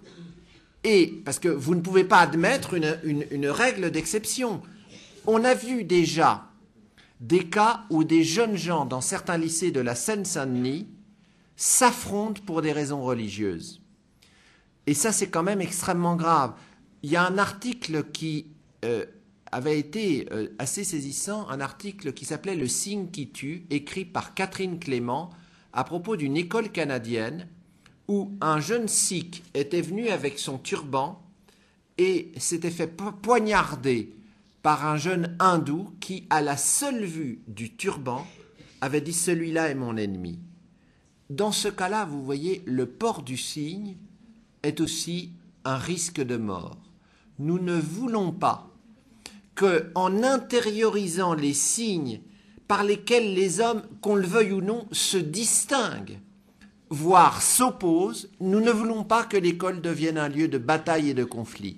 Donc, si vous voulez, vous avez raison de poser la question de savoir ce que deviendra la jeune fille si elle n'est pas admise à l'école. Mais d'abord, nous avons mis dans le rapport Stasi que nous ne voulions pas d'exclusion immédiate, que nous voulions d'abord qu'on rappelle la règle à la jeune. Imaginons le cas de figure que vous posez. Une jeune fille récalcitrante, bon, moi je serais partisan déjà, en tant que professeur et éducateur, que dans tous les règlements intérieurs des lycées, il y ait une sorte de petite charte de la laïcité distribuée à tous les élèves de l'école en disant voilà, vous êtes accueillis ici, c'est l'école, ce n'est pas n'importe quel lieu. Il y aura certaines règles à respecter. Par exemple, vos convictions religieuses, vous êtes parfaitement libre de les avoir, vous êtes parfaitement libre d'en discuter avec vos camarades dans la récréation ou dans les cours de philo ou de français, etc. Mais vous n'êtes pas libre de les manifester, de privilégier la manifestation sur la discussion. Bref, rappelez ça déjà, pour que tous les élèves sachent quelle est la règle et quel est le fondement de la règle. Parce que je crois qu'un élève sera d'autant plus porté à accepter une règle qu'il en aura compris l'enjeu et le fondement, qu'il aura compris que ce n'est pas du tout arbitraire. Ensuite, si malgré cela, malgré ce travail de sensibilisation à la neutralité scolaire et laïque, une élève persiste, une élève qui veut porter le voile, mais ça pourrait être euh, un élève qui veut porter la kippa. Il n'y a pas de raison de se concentrer sur, même si la presse a joué un mauvais rôle parce qu'elle a toujours parlé d'une loi contre la voile, et je dénonce ici une certaine presse qui n'a pas arrêté de dire que c'était une loi contre le voile, alors c'était une loi qui porte sur les, sur les signes religieux euh, manifestes. Bien, si une jeune fille, malgré euh, le fait qu'on l'a instruit des règles, persiste à garder le voile, moi je pense que le rôle des professeurs, c'est de lui expliquer, voire de lui donner un délai, de lui dire, voilà, vous avez quelques jours pour vous soumettre à la règle commune. Mais on ne cédera pas. La règle n'est plus négociable. C'était d'ailleurs pourquoi la commission Stasi a proposé une loi, c'est que depuis 15 ans, on avait l'avis du Conseil d'État et à chaque fois il y avait des conflits dans les lycées parce que euh, certains groupes politiques et religieux s'imaginaient qu'on pouvait faire plier la République et faire changer la règle. Maintenant, grâce à la loi, les choses sont claires. La loi n'est pas négociable. En revanche, nous sommes dans un lycée, nous sommes dans un lieu d'éducation et nous devons expliquer la loi. Expliquer la loi, ça ne veut pas dire la changer. Ça veut dire que moi, je suis tout à fait d'accord pour dire qu'on peut donner un délai à une jeune fille, qu'on peut lui dire, voilà, euh, vous avez quelques jours pour vous plier à la règle, mais on ne vous acceptera pas tel jour si vous ne vous pliez pas à la règle. De même qu'on dira à un jeune homme qui viendrait torse nu, vous avez quelques jours pour vous plier à la règle, mais on ne vous acceptera pas si vous venez pas en tenue décente. Point à la ligne. Donc, je suis favorable à un travail de médiation, mais ce travail de médiation, faut que vous le compreniez bien, ne peut pas consister à s'incliner devant une provocation ou devant un désir de bafouer coûte que coûte la loi. Ça, ce n'est pas possible, parce que si la loi est bafouée là, elle sera bafouée ailleurs. Il faut que vous compreniez une chose, c'est qu'un lieu comme l'école, qui accueille tous les enfants sans faire de distinction, doit poser des règles. S'il n'y a pas de règles, c'est la loi du plus fort. C'est pire que tout. La loi est faite, ne l'oubliez pas, en philosophie on nous l'apprend, la loi est faite pour soustraire les rapports entre les hommes à l'emprise de la force. Ça ne doit pas être le caïd du quartier qui domine, c'est la loi qui va libérer ici. Donc, si vous voulez, je réponds à votre question. La jeune fille ne sera pas déscolarisée, de toute façon, il y a le CNED, Centre national d'enseignement à distance, qui pourra la prendre en charge pendant le temps où elle sera éventuellement exclue du lycée. Deuxième remarque, si la fille est exclue le lundi et que le vendredi elle dit bon, c'est bien, j'accepte la règle, nous sommes favorables dans la commission SASI, nous l'avons dit, à ce qu'elle soit immédiatement réintégrée dans les rangs de l'école. Mais vous devez comprendre une chose, c'est que si on pose une loi, il faut se donner les moyens de la faire respecter. Donc, pour nous, bien sûr que nous voulons scolariser les enfants, bien sûr que nous ne voulons pas qu'elles aillent dans des écoles coraniques, mais il faut effectivement rendre possible le respect de la règle. Merci. Je regarde donc l'Assemblée. Euh, il suffit de lever la main si vous avez une question à formuler. Je me tourne aussi momentanément vers euh, Kim et Christophe pour qu'ils préparent éventuellement leurs questions depuis l'étranger. Je vous donne la parole, mademoiselle, au fond de la salle. Oui, euh, c'est au niveau de l'enseignement à l'école. Au niveau de l'enseignement à l'école d'une religion, je sais que c'est donc euh, l'école doit rester laïque, mais en même temps la religion fait partie de l'histoire. Et est-ce que dans ce cadre, il y a euh, euh, certains cours où on doit parler de religion? Et de quelle manière cela doit-il être fait, notamment en histoire, sur l'Europe a un passé religieux catholique? on parle également des, du croissant fertile, de la naissance de diverses religions et de quelle manière donc cela, doit-il être abordé euh, dans le cadre de, l'école? Avant même de répondre, je voudrais préciser que, euh, cette même question nous a été adressée hier soir par courrier électronique de la part euh, de deux lycéennes lituaniennes de l'école Jukia à Litus qui demandent s'il faut enseigner la religion à l'école. L'une d'entre elles défend l'idée que c'est peut-être la seule manière de se faire une certaine idée juste de, Dieu et des concepts essentiels en matière de religion lorsque c'est enseigné, et l'autre estime que c'est un manque de tolérance. Quel est donc éventuellement l'éclairage à donner à ces deux lycéennes, euh, Sima et Giedrius de Lituanie? Bien, alors moi, je suis très content vraiment des questions qui sont posées parce qu'elles permettent justement, elles me permettent de revenir sur des choses que je n'ai pas abordées dans mon exposé puisqu'il était forcément limité. Et je vous remercie, mademoiselle, de poser la question. Il faut se mettre d'accord sur les termes. L'école laïque est ouverte à l'ensemble de la culture. Elle ne va donc pas être obscurantiste et dire voilà, j'exclus le fait religieux de la connaissance que j'enseigne aux élèves. Mais attention, c'est à partir de là qu'il faut se mettre d'accord sur les termes. Il faut enseigner, et je pèse chacun de mes mots.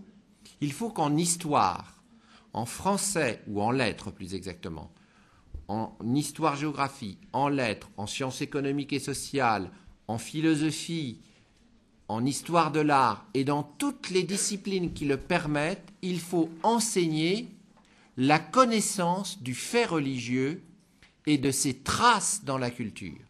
Moi, en tant que professeur de philosophie, j'ai toujours parlé des religions, mais je n'en ai pas parlé religieusement. Voilà la distinction. Si, par exemple, je fais un cours sur la liberté à mes élèves de terminale et que je veux leur faire comprendre l'origine du thème du libre arbitre tel que par exemple les chrétiens l'utilisent quand on voit par exemple Augustin dans ses confessions, thème qui est repris par exemple par Descartes, il est tout à fait normal, non seulement il est normal, mais il est nécessaire que je dise voilà à mes élèves, cette problématique du libre arbitre, elle prend chez les chrétiens son origine dans une croyance qui est la suivante. Selon les chrétiens, Dieu aurait créé le monde et aurait donné aux hommes la possibilité de choisir entre le respect de l'interdit divin et ce non-respect. Donc, Dieu aurait donné à l'homme la possibilité de cueillir ou non le fruit de l'arbre qui était au milieu du jardin, pour reprendre l'histoire euh, euh, religieuse. Et donc, j'explique à mes élèves en quoi consiste la croyance sur laquelle se fonde l'idée du libre arbitre chez les chrétiens. Mais j'explique. Cela ne veut pas dire que je dise c'est bien, c'est mal. Cela veut dire qu'en tant que professeur laïque, je me dois de respecter toutes les consciences. Si j'imagine que dans ma classe d'élèves de terminale, sur 30 élèves, il y a 15 élèves ratés et 15 élèves croyants, quelle est la position que je dois adopter? C'est une fiction. Euh, pardon? Qu'est-ce qui vous fait rire? Ah non, ah, vous avez entendu rater, mais non, mais non. 15 élèves athées et 15 élèves croyants. Au moment où je commente le texte de la Bible, il est évident que si je dis voilà le sens de l'existence, c'est-à-dire si je fais ce qu'on appelle du prosélytisme religieux, c'est-à-dire que si je mets à profit ma place de professeur et ma parole pour valoriser le message religieux, je manque à mon devoir de laïcité, parce que je vais privilégier les 15 élèves qui sont croyants, mais je vais choquer les 15 élèves qui sont athées. Mais si je fais l'inverse, si je dis voilà la parole de Dieu, mais ce Dieu n'existe pas, c'est du pipeau, c'est de la foutaise, c'est des racontards, je vais évidemment blesser, cette fois-ci, l'autre moitié de la classe, c'est-à-dire les 15 élèves croyants, et réjouir les 15 élèves ratés. Or, les, les 15 élèves, les 15 élèves athées. Vous êtes impitoyable. Alors, en tant que professeur, je suis professeur de tous mes élèves, qu'ils soient athées ou croyants. Par conséquent, en commentant la Bible, je m'abstiendrai de tout jugement de valeur, c'est-à-dire je dirais voilà, c'est un texte auquel certains hommes croient, mais auquel certains autres hommes ne croient pas. Moi, en tant que professeur, je ne tranche pas cette question qui relève de la conviction de chacun. Je remplis mon rôle en observant ce qu'on appelle une déontologie laïque, c'est-à-dire un système de règles laïques, parce que je considère que je dois m'adresser à tous mes élèves et que je ne dois blesser aucun de mes élèves au nom de ses convictions. Mais ça ne veut pas dire que je doive rester muet. Moi, il m'est arrivé en tant que professeur de distribuer une photocopie du récit de la Genèse à tous mes élèves et de le commenter en classe. Un jour, je distribuais une photocopie du récit de la jeunesse pour le commenter en classe. Un autre jour, je distribuais une photocopie du manifeste du Parti communiste de Marx pour le commenter en classe, pour faire comprendre ce que c'est que la philosophie sociale du XIXe siècle. Et dans un cas comme dans l'autre, je m'abstiens de tout jugement de valeur. Je m'abstiens de dire ceci est bien, ceci est mal. Donc, la conclusion, pour aller vite, c'est qu'on peut parler et on doit parler du fait religieux, mais on doit en parler avec distance, avec objectivité et en excluant tout jugement de valeur. Ce qui veut dire qu'on ne peut pas parler du fait religieux de façon religieuse. On n'a pas à enseigner les religions, on a à enseigner la connaissance du fait religieux, c'est-à-dire qu'on doit toujours rester dans la stricte limite de la connaissance et jamais du jugement de valeur ou de la valorisation d'une croyance. Un professeur, c'est quelquefois difficile qu'il fasse abstraction de sa conviction personnelle, mais c'est au minimum une exigence qu'il doit observer pour que tous ses élèves puissent se sentir traités à égalité par lui. Voilà, donc oui, le fait religieux a sa place dans la culture scolaire laïque, mais euh, l'éclairage religieux lui-même n'a pas sa place, pas plus que l'éclairage athée n'aurait sa place. Juste une précision, pour terminer sur ce point, cet enseignement doit-il être facultatif ou obligatoire demandent les élèves de Lituanie. Qu'en pensez-vous?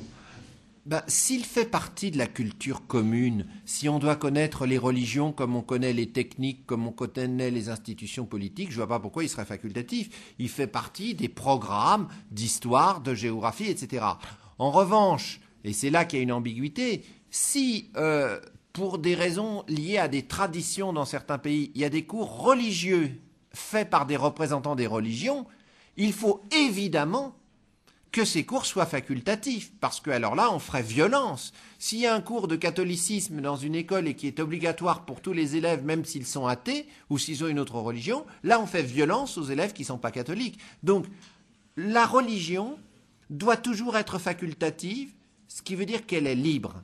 C'est-à-dire que le mieux, me semble-t-il, est que le cours de religion doit être placé en dehors de l'horaire des cours communs et doit être l'objet d'une option. Et je crois que dans les écoles publiques qui sont ouvertes à tous, le cours de religion n'a pas sa place. En ville, dans des aumôneries, que les communautés de croyants entretiennent à leurs frais librement. Oui, le cours de religion peut avoir sa place, mais dans l'école de la République, il faut euh, enseigner ce qui est commun à tous. Et la connaissance, de, la connaissance des religions peut être commune à tous, c'est-à-dire que par exemple, si je vais voir un tableau de Botticelli, il y a une assez belle exposition de Botticelli euh, au musée du Luxembourg, et que je vois une annonciation, l'annonce faite à Marie de la naissance future du Christ, il est évident qu'un élève qui a un minimum de culture pourra lire le tableau, si je puis dire. Par exemple, il se dira, mais pourquoi là-bas, sur cette colline, dans cette annonce Alors on voit la Vierge Marie, on explique qui, est ce personnage, elle est un peu effarouchée, l'ange Gabriel vient lui apprendre quelque chose qu'elle va enfanter euh, d'un enfant un peu spécial. Et puis, bon, on peut commenter le tableau. Et au fond, du, au fond Botticelli a pas une sorte de colline avec en haut de la colline, de façon assez indistincte, une sorte de d'arbre qui a vaguement la forme d'une croix en bois, mais à peine estompée. Qu'est-ce que ça veut dire? On est dans l'ordre d'une peinture symbolique. En fait, ce que ça veut dire, c'est que déjà, Botticelli fait le récit de la vie du Christ et annonce la crucifixion. Autrement dit, là-bas, sur cette colline, à peine suggérée, cet arbre qui a vaguement la forme d'une croix, c'est l'évocation de la fin de Jésus-Christ sur la croix. Alors, évidemment, ça veut dire que tout dans le tableau est symbolique. Et que pour jouir d'une œuvre d'art, il est important de comprendre sa dimension symbolique. Et que le fait que le professeur d'histoire ou d'histoire de l'art ait expliqué ces éléments, ça fera qu'un élève qui ira voir une exposition de Botticelli, il jouira d'autant plus de la contemplation du tableau qu'il aura les éléments, les clés pour comprendre. Mais ça, ce n'est pas du tout du cours de religion, c'est du cours de connaissance culturelle. Merci. Je donne encore la parole au public, à ceux qui lèvent euh, éventuellement la main, s'il vous plaît. Est-ce qu'il y a des nouvelles questions? Je vous en prie. Euh, Chiara Debout, s'il vous plaît, vous prenez le micro. vous voulez vous mettre debout, s'il vous plaît? Oui, donc euh, vous avez dit à plusieurs reprises que euh, justement le- l'école est un lieu où euh, il ne doit pas y avoir de distinction entre les élèves, donc euh, qu'elles soient religieuses euh, euh, en particulier, mais euh, aussi euh, à ce moment-là des distinctions, euh, je ne sais pas, euh, par exemple les habits ou bien quelqu'un qui est, qui est gothique et qui va se maquiller de façon très marquée. À ce moment-là, pourquoi ne pas mettre des uniformes? Alors, euh, soit complètement, soit euh, euh, appliquer la loi de façon totale, soit pas du tout. Enfin, pas à moitié à ce moment-là. Oui, mais là, vous faites un passage à la limite. hein. Le mieux est l'ennemi du bien, peut-être. Euh, alors, il y avait des gens qui étaient. Vous savez, moi, du temps où j'allais à l'école primaire, j'avais une blouse. Si bien que personne ne pouvait voir si sous ma blouse il y avait un blouson chevignon ou un, un blouson monoprix. Personne ne pouvait se moquer du fait que j'avais pas telle marque ou telle autre. Et donc effectivement, euh, je ne sais pas si chevignon existait à l'époque d'ailleurs, mais bon, peu importe. Vous voyez le symbole. Donc c'est vrai qu'il y a une guerre des marques, il y a un tel qui dit, t'as vu, j'ai ça, etc. Mais enfin, on ne peut pas tout régler. Je veux dire que la question du religieux est importante parce qu'elle est source de conflictualité. Elle est source de conflit. Donc, s'en tenir à empêcher des manifestations sources de conflit, ça me paraît déjà bien. Faut-il rétablir l'uniforme? Faut-il empêcher les gens d'avoir des marques ostensibles, Nike, Chevignon ou, Monoprix ou Prisu ou je sais pas quoi, avec les uns qui se moquent des autres parce qu'ils sont pas au top de la dernière marque? Bon, on va pas. Si on faisait ça, on dirait que l'école est totalitaire parce qu'elle veut tout régenter.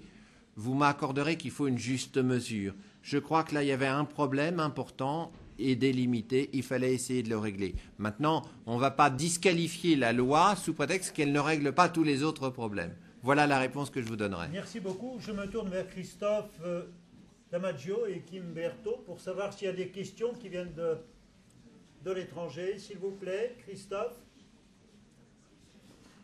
Kim Y a-t-il des questions éventuellement? Prenez un micro, s'il vous plaît, plus près. Bonjour. Les correspondants étrangers du, du lycée en Lituanie euh, du Kia Litus euh, ne sont pas très bien informés de ce qui se passe en France. Ils, euh, parlent, ils disent notamment que la question n'est pas vraiment d'actualité chez eux, euh, puisque la communauté musulmane serait plus réduite. Mais ils ont, ils ont posé quelques questions qui ont été déjà abordées lors de votre euh, conférence, enfin dans votre, euh, de votre euh, discours. Euh, si vous voulez, je vous les répète et vous pourriez euh, y rajouter des, des commentaires. Si- Oui une, une question a été posée en, en début, au début de la conférence. Que pensez-vous du port du voile en France, monsieur? Euh, Pouvez-vous me donner les raisons pour lesquelles on a défendu le voile en France? Est-ce que le fait d'interdire le voile ne porte pas atteinte à la liberté de religion? Quels problèmes causent les voiles? Et la vraie religion massive n'est-elle pas celle du commerce? C'est une question que vous venez d'aborder. Merci. Merci. Je répète que les décisions prises par la commission Stasi pour réaffirmer la laïcité ne sont pas centrées et focalisées sur le problème du voile. Là, nous assistons, me semble-t-il, à un éclairage qui est plutôt d'ailleurs obscur, qui a été donné par une certaine presse pour donner le sentiment que nous allions stigmatiser la communauté musulmane.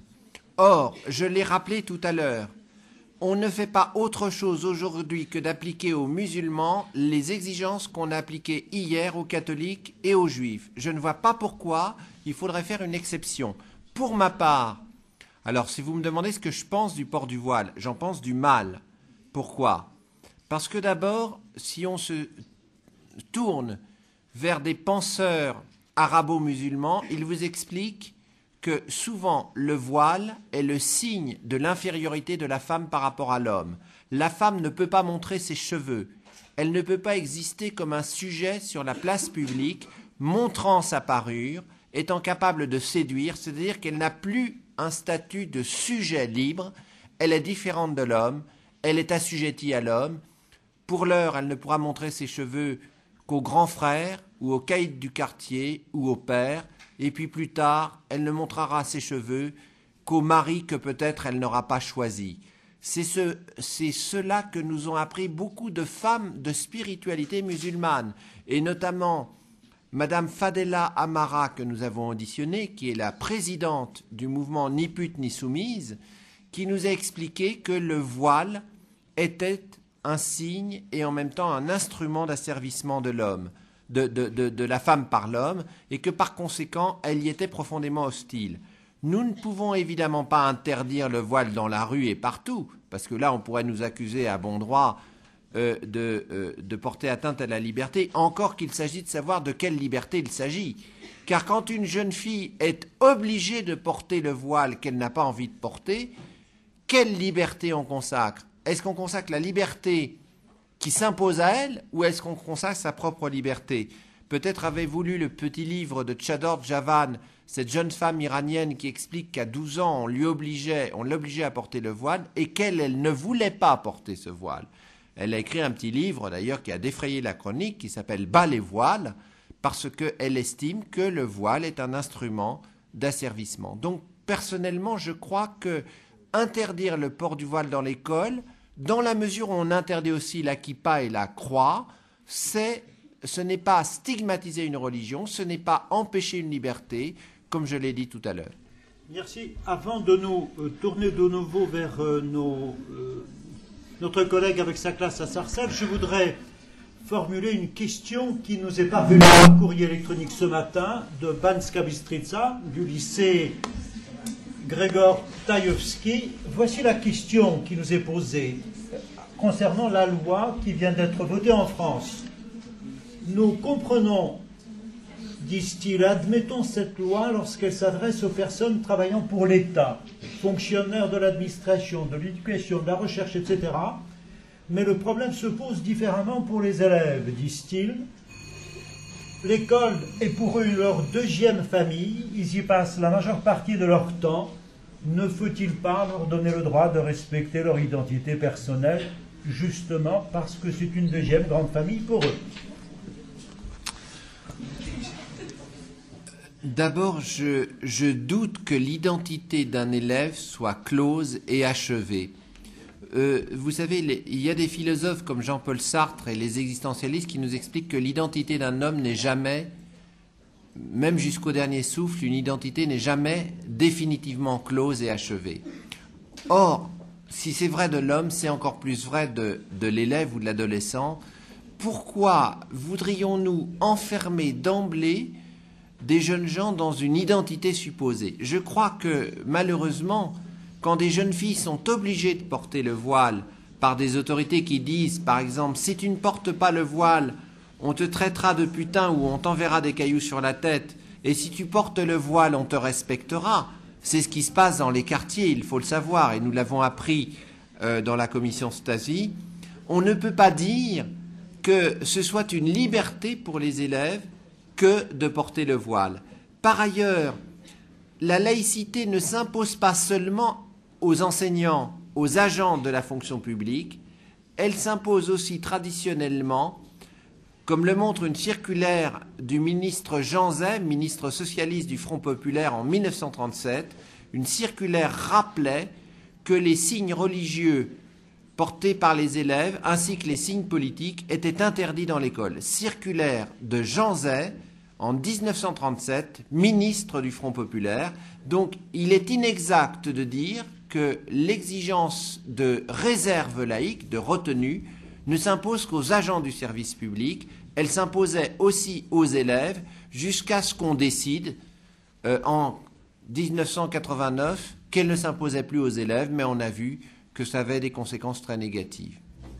Merci. Je, prie nos amis de Sarcelles bien vouloir nous excuser. La régie nous fait savoir que nous n'aurons pas le temps de diffuser leurs questions. Je crois qu'il y a une dernière question peut-être euh, au lycée de Sèvres à formuler. Christophe De Lituanie. Donc, euh, en fait, c'est, euh, il demande pourquoi la loi sur la laïcité, à la base, n'a pas été conçue suffisamment claire pour empêcher ce problème euh, ces problèmes qu'on a à l'heure actuelle avec euh, le débat sur le voile, par exemple, les signes, les signes ostentatoires. La loi sur la laïcité à l'origine. Oui. Je viens de donner un élément d'explication. Moi, je vais vous dire, le mal vient de la loi d'orientation de juillet 89. L'article 10 de cette loi d'orientation disait les professeurs sont tenus à la, discrétion quant à leurs convictions spirituelles. En revanche, les élèves sont libres de manifester leurs convictions spirituelles. Cet article 10 de la loi de juillet 89 a introduit une dissymétrie, une inégalité dans les exigences qui s'imposaient aux professeurs et les exigences qui imposées aux élèves. Donc c'est là, à mon avis, la source du problème. Après, il y a eu l'avis du Conseil d'État qui s'est réglé sur cette loi. Et pendant 15 ans, on a eu une multiplication des problèmes. Aujourd'hui, finalement, on revient à plus de clarté en disant l'exigence de retenue laïque s'impose aux élèves comme aux professeurs. C'est-à-dire on rétablit la symétrie. Voilà. Merci, je vous remercie de votre attention. Je vous propose d'applaudir fortement. Je